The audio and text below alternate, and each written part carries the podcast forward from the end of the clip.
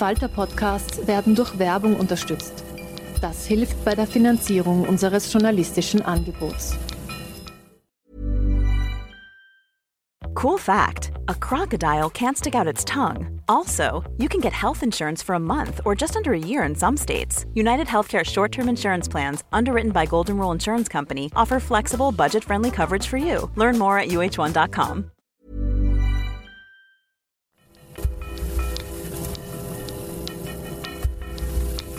Falter Radio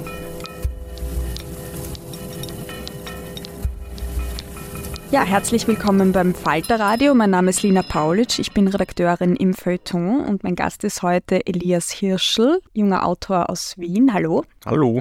Elias Hirschel, 1994 geboren, ist derselbe Jahrgang wie ich, deswegen haben wir beschlossen, uns heute zu duzen. Er ist Musiker, Poetry Slammer und Roman- und Theaterautor. 2022 gewann er den Publikumspreis beim Ingeborg Bachmann-Wettbewerb und das Stadtschreiberstipendium Klagenfurt. Hirschel hat 2021 ein Buch der Stunde vorgelegt. Der Roman Salonfähig beschreibt die Jungkonservativen einer Partei, die sehr der ÖVP ähnelt. Und jetzt eben ein neues Buch, äh, das bald erscheint, Content heißt's. Und darüber wollen wir eben heute sprechen und auch über aktuelle politische Themen und deinen literarischen Zugang. Du hast mal in einem Text für den Standard geschrieben, ich zitiere, kein österreichischer Autor, dem seine Würde etwas wert ist, sollte in Wien leben bleiben. Du wohnst aber noch in Wien, oder? Ja, der, der Witz von dem Text war auch, dass dann direkt darunter meine Kurzbio folgt, wo dann steht, Elias Hirsch lebt und arbeitet in Wien. Also das war auch so gesetzt. Ja, man, man entkommt dieser Stadt nicht, ist so ein bisschen der Punkt, glaube ich, gewesen. Und du bist aber nie irgendwie umgezogen oder hast ein Auslandssemester oder so gemacht? Ähm, ich war eben jetzt äh, 2022 ein halbes Jahr in Dortmund, äh, eben auch so Stadtschreiberstipendiumsmäßig und zwar auch, weil ich dort für, äh, eben für den neuen Roman auch recherchiert habe im Ruhrgebiet, äh, weil das ja eine ziemliche Kohleindustriegegend ist und genau, da war ich schon und eben in Klagenfurt dann auch nochmal ein paar Monate, aber ansonsten immer in Wien eigentlich. Das heißt, du hast äh, das Buch in Deutschland geschrieben? Äh, das ist größtenteils in Dortmund entstanden, genau. Und eben auch aus diesem Stadtschreiberstipendium heraus so ein bisschen, es spielt eben nicht in Dortmund, es spielt nirgendwo ganz genau, aber ähm, es hat schon sehr viel Bezug zu eben diesen alten Kohleindustriezweigen und wie da diese alten Industriezweige wegsterben und halt eben durch neuere ersetzt werden. Das Buch heißt Content. Es geht um Social Media Content, der in einer Trollfabrik von Angestellten hergestellt wird, die dann zusehends von KI ersetzt werden.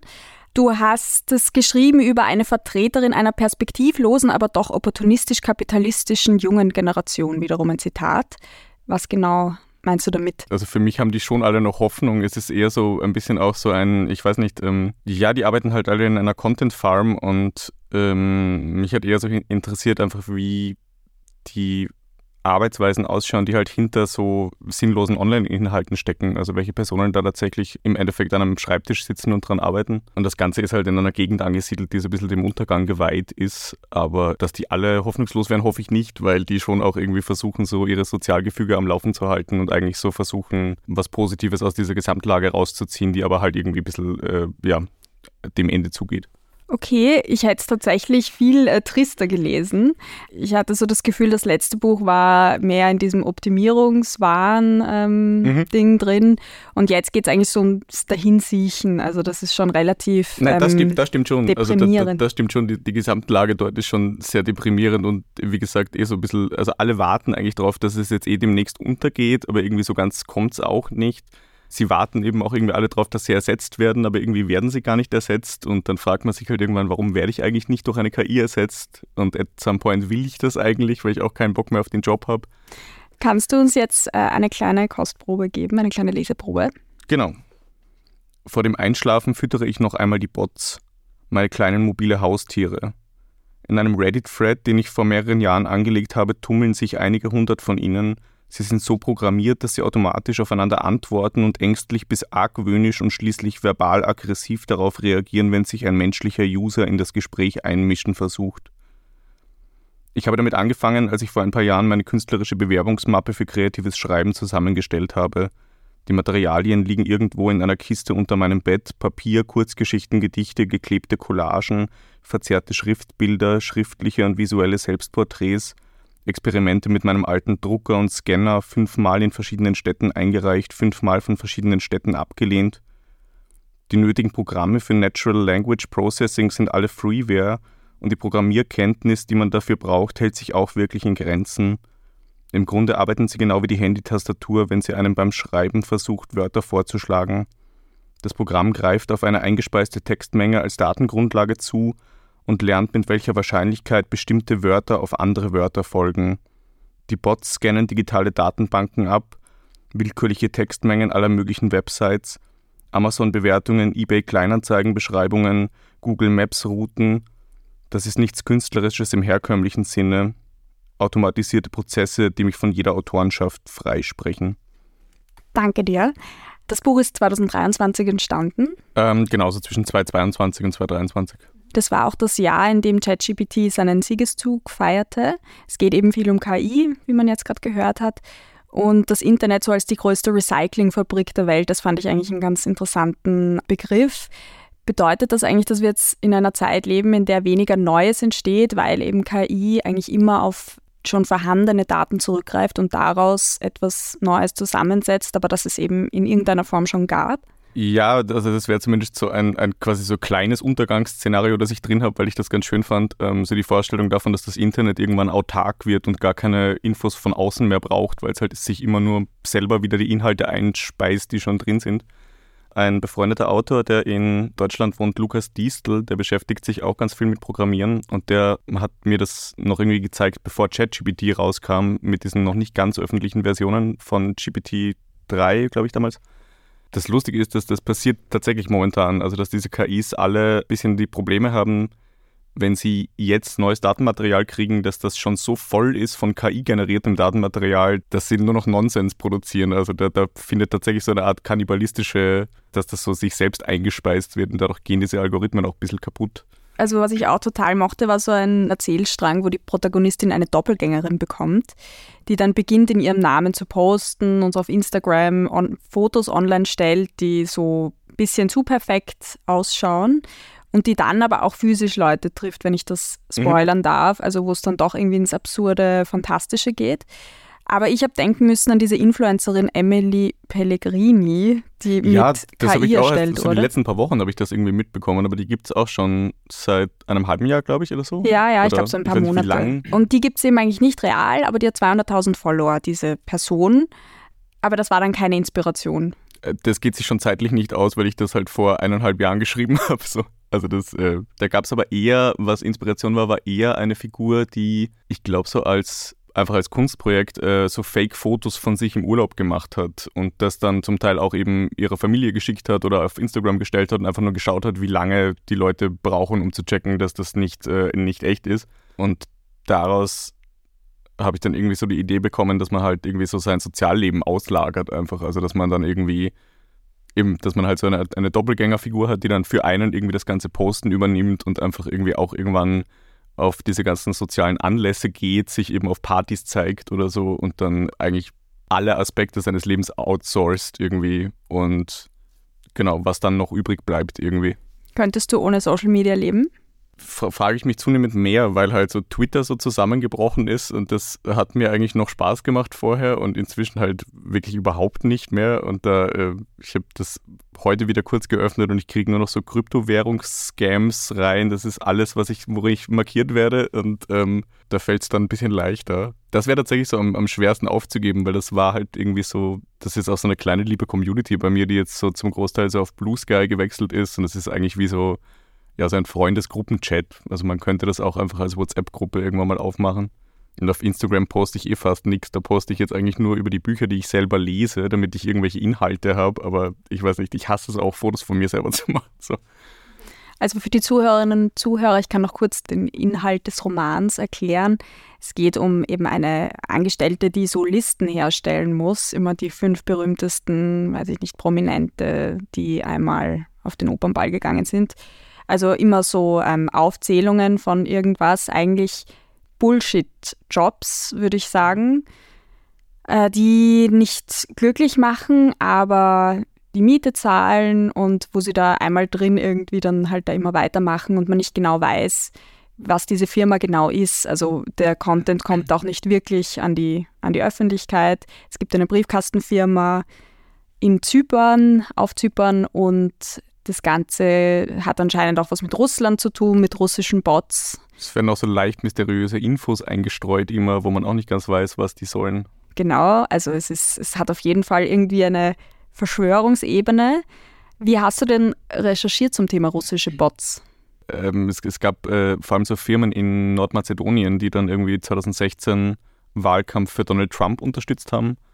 Und das wurde damals so verkauft, als wären das so ein paar Jugendliche gewesen, die jetzt irgendwie selbstständig Firmen gegründet hätten und dann damit reich geworden sind, dass sie einfach Trumps Wahlkampf ein bisschen outsourcing-mäßig äh, da irgendwie rechtsextreme Fake News eigentlich einfach umschreiben und dann auf Social-Media-Profile ähm, hauen. Und das dürfte, ist dann eben ein paar Jahre später rausgekommen, das dürfte relativ viel vom Kreml finanziert sein. Also das dürfte sehr viel gesteuerter gewesen sein, als es halt vermarktet wurde so. Und da habe ich dann auch irgendwann ähm, Interviews gefunden mit Leuten, die halt dort gearbeitet haben und habe mir echt gedacht, das ist, das ist so irre, also weil das zum Teil eigentlich relativ reflektierte Leute sind, die da arbeiten, die halt eben einfach nur irgendeinen Job brauchen. Das bezahlt relativ okay, so dort vor allem.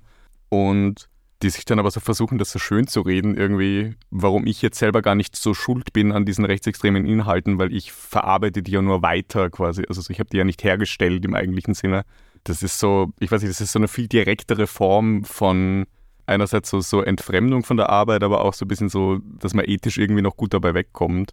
Bisschen wie, wie für einen Waffenkonzern zu arbeiten, aber irgendwie bin ich ja nicht selber derjenige, der schießt und so, weiß ich nicht. Das finde ich eben auch spannend im Roman. Man lernt eigentlich die Personen kennen, die dann hinter diesen Trollen stehen.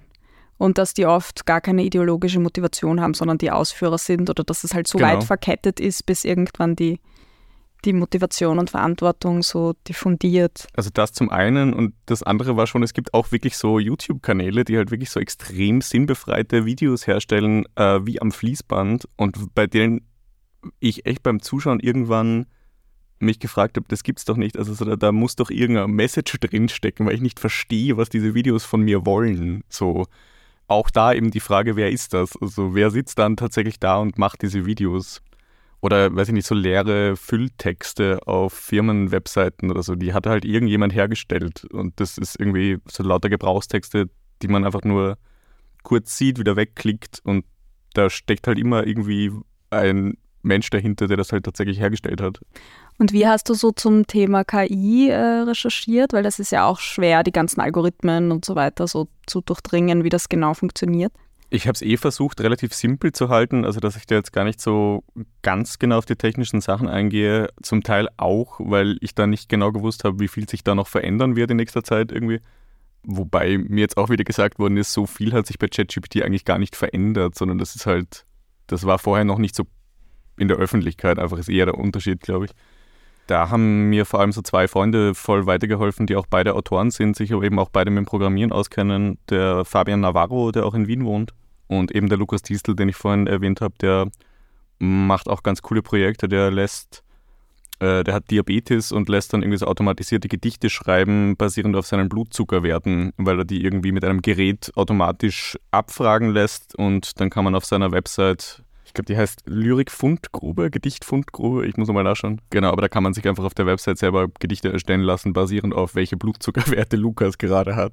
Wie glaubst du denn, wird KI so den literarischen Betrieb verändern? Also ich glaube halt, dass es jetzt halt erstmal wieder so eine irgendwie Hochphase hat, wo das Thema halt irgendwie gerade voll in ist und dann gibt es halt auch mehr Werke, die das aufgreifen. Es gibt jetzt ein Projekt vom Hannes Bajor, der hat einen Roman geschrieben, der heißt Berlin-Miami. Das ist ein Roman, der halt von einer KI geschrieben worden ist, also er hat den mit einer KI erarbeitet, der basierend ist auf drei verschiedenen deutschen Romanen. Und ich glaube, ich weiß nicht, wie offiziell das ist, aber ich glaube, er hat die gefüttert mit Miami Punk von Juan Guse und Flexen in Miami von äh, Joshua Groß, weswegen der Roman halt auch Berlin Miami heißt. Ähm, das ist jetzt der erste Roman, den ich irgendwie in, im deutschsprachigen Raum wahrnehme, zumindest als, dass der tatsächlich mit einer KI gemacht worden ist glaube, Clemens Setz hat irgendwie das Buch Bot gemacht, aber da hat er, glaube ich, einfach nur eine KI seine eigenen Notizen durchforsten lassen.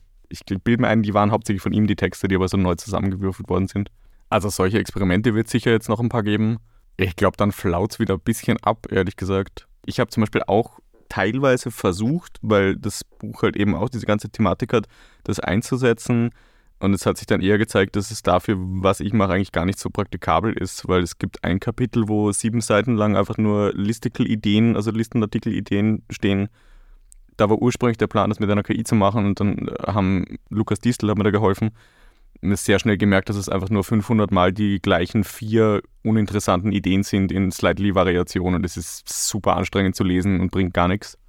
Bei anderen Sachen ist es viel besser, also bei so Gebrauchstexte, Nachahmung. Also man könnte es, glaube ich, ganz gut für so Stilparodien einsetzen eigentlich, weil, weil es halt immer so durchschnittliche Texte generiert irgendwie. Und das, das ist aber relativ gut. Benutzt du dann auch KI jetzt schon so als Inspirationsquelle? Ich habe es jetzt ein oder zweimal tatsächlich als Recherchetool verwendet, weil es ganz gut ist in einfach nur Auflistungen von Sachen, die man sich vielleicht physisch viel länger bräuchte, die sich zusammen zu googeln. Aber als Inspiration jetzt weniger, als man denken würde oder jetzt schon lange nicht mehr. Ich habe eben auch mit Fabian Navarro ein Projekt gemacht, das wir noch nicht ganz umgesetzt haben äh, oder noch nicht live aufgeführt haben. Das war verschiedene Genretexte, die aber immer enden, also die dann plötzlich so ab der Hälfte des Textes zu einer Werbung für Staubsauger werden. So, und die haben wir alle mit KIs generieren lassen. Es beginnt dann irgendwie eine Rede auf einem Begräbnis und dann wird es aber immer schleichender mehr zu einer Werbung für Staubsauger oder ein Heiratsantrag und dann wird der aber schleichend zu einer Werbung für Staubsauger und sowas. Dafür hat es dann ganz gut funktioniert. Das war auch ganz lustig eigentlich. Aber ansonsten, also so für Bücher selber, bei Salonfähig habe ich so ein paar Passagen remixen lassen, eben auch von Fabian. Das war aber mit einem relativ einfachen Programm, der quasi einfach nur die Seiten, die ich schon geschrieben habe, nochmal durcheinander wirft und versucht organisch anzuordnen. Und da sind dann schon so ein paar geile Zeilen dabei. Also das war dann irgendwie dieses, äh, man sollte euch alle auszählen lassen, bis eure Pupillen in den Leitlinien weiß brennen oder irgendwie sowas. Also es sind also irgendwie so Sachen, die irgendwie geile Bilder machen, ohne dass man irgendwie weiß, was das bedeuten soll. Das funktioniert dann schon. Aber die muss man dann selber immer noch so also äh, im Endeffekt hat man also 50 Seiten unbrauchbares Material und sucht dann halt so die drei geilen Zeilen raus. Also man kann sich auch literally hinsetzen und das auswürfeln eigentlich so. Ich habe auch das Gefühl, bis jetzt hat es für mich noch nicht wirklich irgendwas erleichtern können, weil es kommen halt so Schablonen raus. Mhm also wo man vielleicht diese Standardsätze gut verwenden kann, aber alles, was ein bisschen mehr Anspruch hat, geht noch nicht. Also wie gesagt, alles, was so Gebrauchstextparodie sein soll, funktioniert, glaube ich, ganz gut. Und auch tatsächliche Gebrauchstexte. Also eine, eine Bekannte von mir hat dann irgendwie gemeint, sie hat damit die Website für, I wanna say, Familienhotelbetrieb irgendwo im Innviertel und die hat dann die Website von, von dem Hotel irgendwie einfach von einer KI generieren lassen und dann halt nochmal angepasst was super ist, weil die gemeint hat, sie kann halt selber nicht gut schreiben und das Ding liefert ihr dann halt irgendwie einfach relativ gut formulierte Sachen, die für genau das halt super passen. Für künstlerisches Schreiben ist dann halt voll, wenn man genau sowas will, also wenn man genau so durchschnittliche Bland-Texte irgendwie haben möchte für einen spezifischen Zweck, dann funktioniert es ganz gut. Ich habe bei einem Kapitel habe ich einfach mal ausprobiert, was passiert und habe dann einfach nur das Programm eben so gefragt, kannst du mir irgendwie einen Kapitelanfang schreiben, der das und das und das und das enthält und der einzige positive Aspekt, den das gehabt hat, war, dass ich dann gemerkt habe, ah, das ist mega schlecht, so würde ich es besser machen. So, und dann hat es so ein bisschen Schreibmotivation gegeben eigentlich, aber so, also geholfen hat es nicht. So als Sparring-Partner, die KI. Ja, das vielleicht schon, ja. Aber ich habe es jetzt ehrlich gesagt auch schon seit seit Monaten eigentlich nichts mehr damit gemacht. Also ich glaube auch, dass das jetzt ein bisschen abflaut wieder. Aber es ist eigentlich interessant. Zuerst hast du diese Worthülsen der jungen ÖVP parodiert und jetzt die Worthülsen der KI. Kann man das so sagen? Ja, vor allem halt Worthülsen von, von Firmen. Also das war sicher noch die gleiche Faszination, weil das so ziemlich die gleiche Sprache ist oder sehr ähnliche. Und eben wie sich Startups selber beschreiben oder wie Startups oder irgendwie große Firmen ähm, auch so Stellenangebote äh, formulieren, so als wäre das jetzt irgendwie halt so die größte Ehre, irgendwie da als Fahrradkurier zu arbeiten oder sowas. Und das ist halt, was er immer so geil formuliert mit irgendwie, es ist irgendwie eine Chance für dich, irgendwie steile Aufstiegschancen, äh, weiß nicht was noch, also einfach so völlig geile Lehre, irgendwas. Also wie dann halt irgendwelche Firmen sich so entweder völlig überzogene oder komplett erfundene Hintergrundgeschichten geben, wie die entstanden sind. Also so, als wäre das dann irgendwie so ein, weiß nicht, ich sage einfach mal so, McDonalds wurde dann irgendwie gemacht von irgendwie, weiß ich nicht, diesem einen winzigen Familienbetrieb und das ging dann so aus Versehen eigentlich eher berühmt und irgendwie sowas. Also dass man halt so den irgendwie einen Grund liefert, anstatt zu sagen, naja, wir machen das, weil wir damit Geld verdienen. Also man braucht dann irgendwie so einen, einen tieferen Sinn dahinter. Also ich finde das saulustig. Also es ist so fast wie so in, in der Philosophie und, und Logik finde ich so das, das, das Genre Gottesbeweise saulustig, weil das auch so die Aufgabenstellung ist, okay, wir wissen, dass es das nicht gibt, aber jetzt beweisen wir es mal. Und es ist irgendwie, ja, hat, hat was super Lustiges. Du machst aber auf jeden Fall auch Musik. Äh, du hast eine Punkband, eine Post-Punk-Band und eine Indie-Pop-Band. Äh, stimmt, ja. Da hören wir jetzt kurz rein. Introducing Wondersuite from Bluehost.com. Website creation is hard, but now with Bluehost, you can answer a few simple questions about your business and get a unique WordPress website or store right away. From there, you can customize your design, colors, and content. And Bluehost automatically helps you get found in search engines like Google and Bing. From step-by-step guidance to suggested plugins, Bluehost makes WordPress wonderful for everyone. Go to bluehost.com/wondersuite.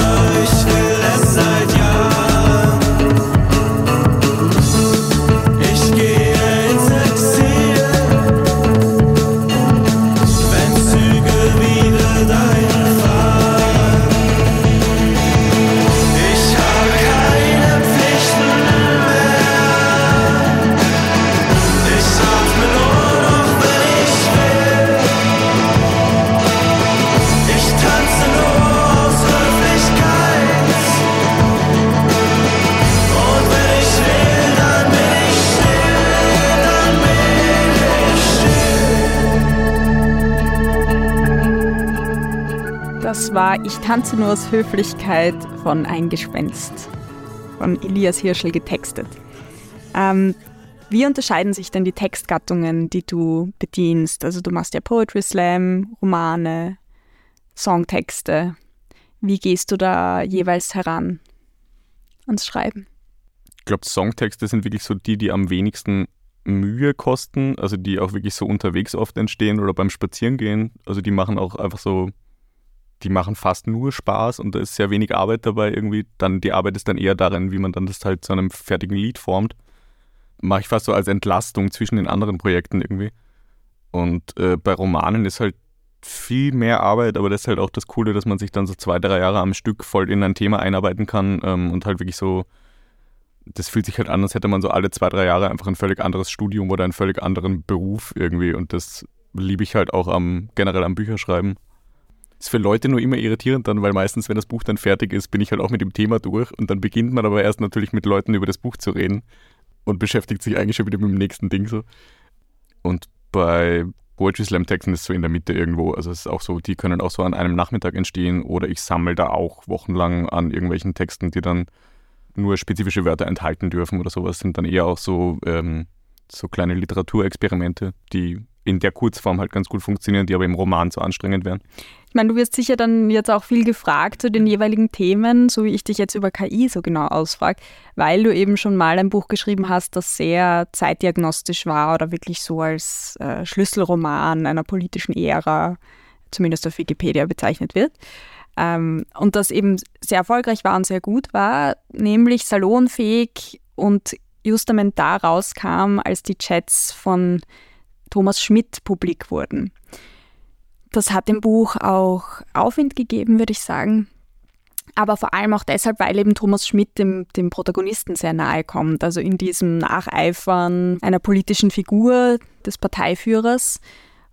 Zum Beispiel schreibst du im Buch, dass er denkt, ich möchte ein Vokal in seinen Stimmbändern sein. Und die Realität war, ich liebe meinen Kanzler. Also das kommt ja da eh schon irgendwie recht nah ran.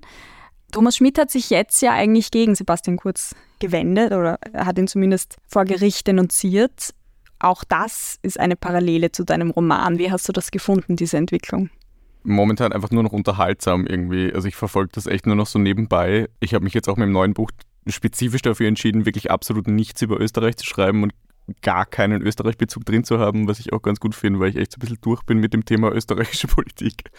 Ja, ich weiß nicht, ich verfolge das schon noch. Also es war auch nie auf spezifische Personen umgemünzt, sondern ich habe mich dann halt einfach gefragt, wie schauen diese, also wie schauen wahrscheinlich dann halt diese Strukturen aus so und ungefähr so sehen sie halt auch aus. Aber ich glaube, dass die in den USA so unter Trump wahrscheinlich auch genauso aussehen. Also dass dann auch so, hast du so ein paar Mitläufer und dann hast du halt irgendwie Leute, die, denen das dann auch irgendwann zu viel wird oder sobald die rechtliche Probleme kriegen, wenden sie sich dann auch gegen den Messias.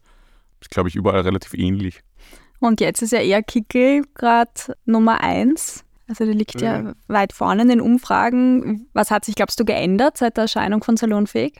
Es sind viel mehr Krisen dazu gekommen. Also es war halt irgendwie, ähm, Salonfähig ist eh schon so mitten in die Pand Pandemie irgendwie rein veröffentlicht worden. Es ist auch alles Timing-Fragen, weil ich auch irgendwie ähm, Kollegen, Kolleginnen habe, die halt irgendwie 2020 Bücher veröffentlicht haben und das dann völlig untergegangen, weil die halt so mitten in den ersten Lockdown hinein irgendwas veröffentlicht haben und dann auch die ganze Lesetour abgesagt wurde und so. Und glaube ich, war auch Glück, dass das Buch so erschienen ist, wo dann gerade Lesungen wieder möglich waren und halt das alles wieder ein bisschen einfacher war.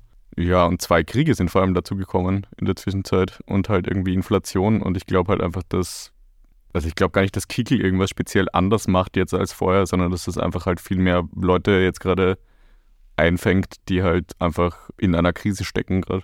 Hast du dich deswegen auch eben für so eine Internationalisierung der Handlung entschieden? Ich glaube eher, weil ich einfach auch wirklich mal was anderes schreiben wollte als spezifisch über Österreich, weil ich auch relativ oft in Deutschland war und dann so ein bisschen das Gefühl habe, irgendwie will ich da auch das halt nicht so an einen Ort binden irgendwie. Was eh speziell ist, weil ich auch normalerweise oft gar nicht so Fan bin von Büchern, die so im Nirgendwo spielen irgendwie oder die so zu deutlich äh, irgendwie jetzt sich nicht festlegen wollen, wo sie spielen. Aber in dem Fall hat mir das dann irgendwie auch wieder ganz gut gepasst. Ja, das wäre jetzt eigentlich meine Schlussfrage gewesen, weil du hast dich mal in der Tradition von Thomas Bernhard verortet, nämlich in der Tradition Österreich beschimpfen. Mhm. Das heißt, das nächste Mal wird es nicht regionaler oder schon? Nächste Mal wird es, äh, glaube ich, beides. Also es wird internationaler, aber es wird wieder mit, mit, mit realen Orten vor allem auch. Also da kommt Wien wieder vor, aber nicht nur Wien glaube, Thomas Bernhard steckt in dem Buch trotzdem endlos drin. Müsste ich jetzt nochmal nachschauen, wo genau. Aber im Endeffekt habe ich, glaube ich, habe sogar irgendwo mal so direkte Anspielungen mit über das Psychiatriegelände spazieren und so. Also der, der steckt immer drin eigentlich. Ja, stimmt. Die Psychiatrie kommt auch wieder vor. Da hast du ja schon mal literarisch verarbeitet und der Grund ist auch deine Erfahrung als Zivildiener, oder? Das glaube ich ist auch immer noch ein bisschen drin, ja. Also ich war auch, ich will nicht sagen nah dran, aber ich habe schon auch überlegt, ob ich in die Richtung eigentlich fast in Richtung so Psychotherapeuten-Ausbildung oder sowas in die Richtung mache. Ich glaube, bis ich dann sehr schnell gecheckt habe, dass zum Beispiel um Psychiater zu werden, man ein gesamtes Medizinstudium durchdrücken muss und dann habe ich keine Energie mehr dafür gehabt. Aber ja, also psychische Krankheiten haben mich immer total interessiert. Welche psychische Krankheit hat die Karin im Buch?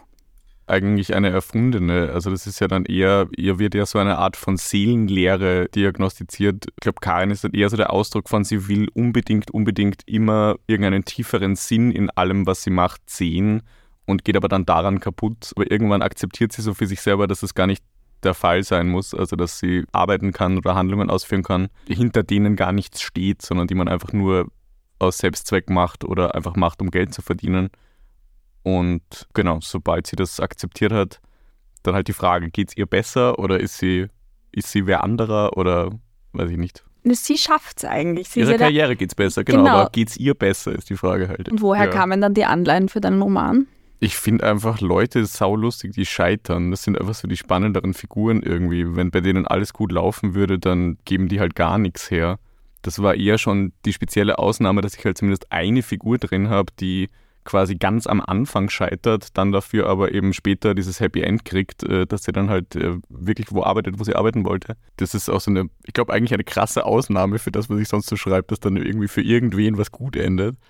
Eine Sache ist halt schon, also so, ich bin halt natürlich selber im Umgang so total unsicher, tu mir extrem schwer mit Menschen auch so und das fließt dann da auch immer rein. Und du bist diesmal eine Erzählerin. Ja. Ist das das erste Mal? Das ist jetzt das erste Mal und es ist aber auch im nächsten Buch wird es wahrscheinlich auch eine Protagonistin sein. Bei dem Buch war ursprünglich war nicht ganz klar, ob es eine Erzählerin ist oder also es war der Text, mit dem ich beim Bachmann-Preis mitgemacht habe 2022. Da habe ich die Figur so aus Versehen geschlechtsneutral gemacht, weil ich einfach nie auf Pronomen eingegangen bin. Und aus der Ich-Perspektive erzählt ist sowieso das meiste halt eh schon mal neutral.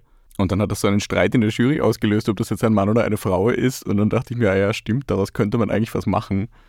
Und dann hatte ich vor, das eigentlich geschlechtsneutral anzulegen. Und das hat aber dann irgendwann nicht mehr ganz so gut funktioniert. Ich glaube aber, außer ich irre mich komplett, ich glaube, die Protagonistin wird nie weiblich angesprochen und spricht sich auch nicht selbst so an. Sie hat aber eine Doppelgängerin. So, das ist dann eher das Ding. Dass es dadurch mehr Ausdruck findet in der, wie sie da nach außen hin quasi wirkt. So. Es gab irgendeinen Moment, wo ich mir dachte, ah, okay, es ist eine Frau, aber vielleicht war das eh die Doppelgängerin, das weiß ich jetzt nicht. Es kann eh sein, also so, wie gesagt, das sind eher so Artefakte, die immer noch drinstecken von so alten Ideen irgendwie. Manchmal lasse ich die dann drin, weil ich es ganz lustig finde. Äh, oder auch so Erzählstränge, die irgendwo anfangen und dann sofort wieder absterben. So, weiß ich, manchmal bleiben die dann drin, manchmal nehme ich sie wieder raus. Weil ich schon auch so ein bisschen beeindruckt war von den Büchern von Jakob Nolte, der, glaube ich, auch so ein bisschen in meinem Alter ist, der eigentlich fast nur Bücher schreibt, gefühlt, wo alle Figuren bisexuell sind und auch zwischen Geschlechtern springen und das aber so völlig komplett normalisiert ist und überhaupt nicht thematisiert wird. Ähm, das fand ich irgendwie auch spannend, das so einfach so irgendwie hinzustellen und nicht, nicht mehr darauf einzugehen. Und ja. Ist die Protagonistin bisexuell? Bleibt, glaube ich, offen. Stimmt. Ja. Ich kann es jetzt auch nicht sagen. So diese ganze Identitäts- und Gender-Debatte, willst du die noch mehr aufgreifen in, der, in deinen literarischen Werken? Oder ist dir das irgendwie ein spezielles Anliegen? Ich glaube, nicht so ganz konkret, also an dem Buch, wo ich jetzt gerade dran arbeite, eigentlich nicht. Ähm, es kommt dann eher so indirekt vor. Ich weiß nicht, ist auch immer die Frage, so welche politischen Messages ich da jetzt mit den Büchern durchboxen will oder sowas. Und die Antwort ist halt meistens eigentlich gar keine. Es stecken halt politische Messages drin, weil da halt irgendwie meine Meinungen drin vorkommen, aber das ist ja gar nicht der Anspruch des Buches. Also der Anspruch ist ja einfach eine Geschichte zu erzählen. Darf ich dir noch eine tagespolitische Frage stellen? Es tut mir leid, aber nachdem dein letztes Buch so on point war und sich so viele Dinge darin irgendwie bewahrheitet haben, muss ich dich jetzt noch um eine Wahlprognose bitten. Wie glaubst du, wird es ausgehen? Ja, ich glaube schon, dass die FPÖ, wie sagt man, stärkste Kraft wird. Halte ich für nicht unwahrscheinlich. Ich gehe aber nicht davon aus, dass, dass der Kickel tatsächlich Kanzler wird. Das kann ich mir nicht vorstellen also vorstellen schon, aber ähm, halte ich für unwahrscheinlich. Also ich glaube, das ist dann irgendeine Form von, heißt das dann Minderheitenkoalition oder? Minderheitsregierung. Aber, ja, so. Minderheitsregierung, ja. Ja, vielen Dank ähm, für diese Prognose. Danke, Elias Hirschel, fürs Kommen und fürs Gespräch. Pack die, ich pack die Wahrsagerkugel wieder weg. Ja, und äh, Ihnen danke fürs Zuhören. Wenn Sie uns unterstützen wollen, dann abonnieren Sie uns doch gerne. Das Gespräch wird es auch in gedruckter Form im aktuellen Falter zu lesen geben. Sie hörten das Falterradio, den Podcast mit Raimund Löw.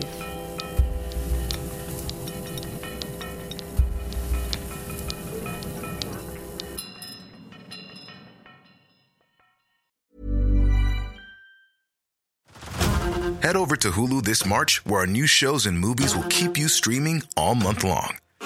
Catch the award winning movie Poor Things, starring Emma Stone, Mark Ruffalo, and Willem Dafoe. Check out the new documentary, Freaknik The Wildest Party Never Told, about the iconic Atlanta Street Party. And don't miss FX's Shogun, a reimagining of the epic tale starring Anna Sawai. So, what are you waiting for? Go stream something new on Hulu. Tired of ads barging into your favorite news podcasts? Good news. Ad-free listening is available on Amazon Music for all the music plus top podcasts included with your Prime membership. Stay up to date on everything newsworthy by downloading the Amazon Music app for free or go to amazon.com slash news ad free. That's amazon.com slash news ad free to catch up on the latest episodes without the ads.